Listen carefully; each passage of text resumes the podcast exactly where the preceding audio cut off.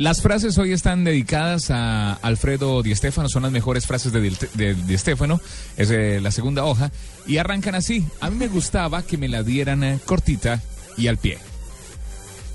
Ningún jugador es tan bueno como todos juntos. Qué buena esa, ¿eh? Que ningún jugador es tan bueno como todos juntos. Muy simple, pero que bien expresa eh, el, el- el- el sentimiento colectivo de un equipo de fútbol. ¿Qué me hubiera gustado si no fuese ser futbolista? Ser futbolista otra vez.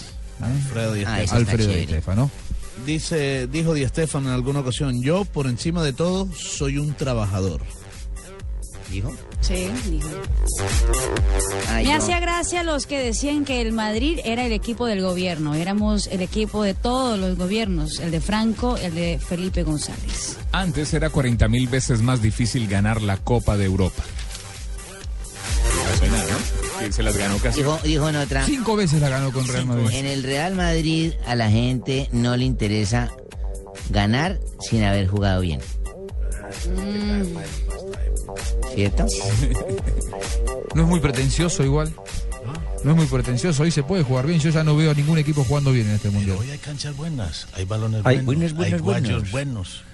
Unos O sea, buenos, unos hay buenos, buenos, buenos. para. Y entonces, y entonces, Hay- Hay una, hay una famosa de, hay una frase famosa de Di Stéfano que le, le- le aplica eso. Él decía que el balón está hecho de cuero. El cuero viene de la vaca, la vaca come pasto, así que hay que echar el balón al pasto, a ras de piso. Ay, no, mi poeta Neruda. Mi vida ha sido el fútbol que me ha dado todo, con más momentos buenos que malos, y en el torno o en torno a él he construido mi vida profesional, mis amigos más próximos. Esta también es de Di Stéfano. muy bien. Messi es el número uno porque juega y hace jugar. Ojalá que lo tuviera el Madrid. Yo era un futbolista que jugaba para el equipo. No fui abanderado de nada. No me gustó. Hacía lo que podía, hacía lo que podía, pero no era Tarzán. Maradona fue realmente el mejor de todos. Jugaba bien y para elegir a uno, escojo uno más pequeño que yo. Mientras Pelé jugaba en Brasil y nosotros jugábamos en otro lado. Muy bien.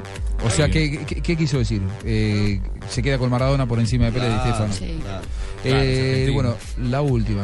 No, no, me parece que Di Stéfano ha sido lo suficientemente. No, pero de verdad, Di Stéfano es una persona que no, no, no ha expresado sus sentimientos desde su nacionalidad. O sea, es una persona que vivió 60 años en España. Sí. ¿Qué, Sí, qué sí, vamos a hablar de Argentina? no, pasa por ahí. De hecho, él, él- él a Argentina no ha vuelto, no ha vuelto. O sea, no, no, No volvió, Él, no él volvió. se ha desarrollado en España y ha hecho su vida allá. Y cuando ha venido Argentina, ha venido como visita, no ha venido como, como argentino realmente. Él se fue de muy joven.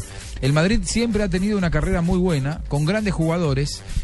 Ni se aprovechó, ni se aprovecha todo lo que debería haberse aprovechado. Palabras de Alfredo Di Stéfano en el día en el que pasó la inmortalidad, como gusta decirse en estas ocasiones. ¿Sabes cuál es mi gran pregunta? ¿Se acuerda que salió una novia de Di Stefano que había meses, sí. dicho, sí, Que no lo unas dejaron 25 casarse. años, sí, tenía 50 y pico años menos que él, que no sé, no lo dejaron casar. Los hijos no... no- ¿Qué habrá pasado con ella?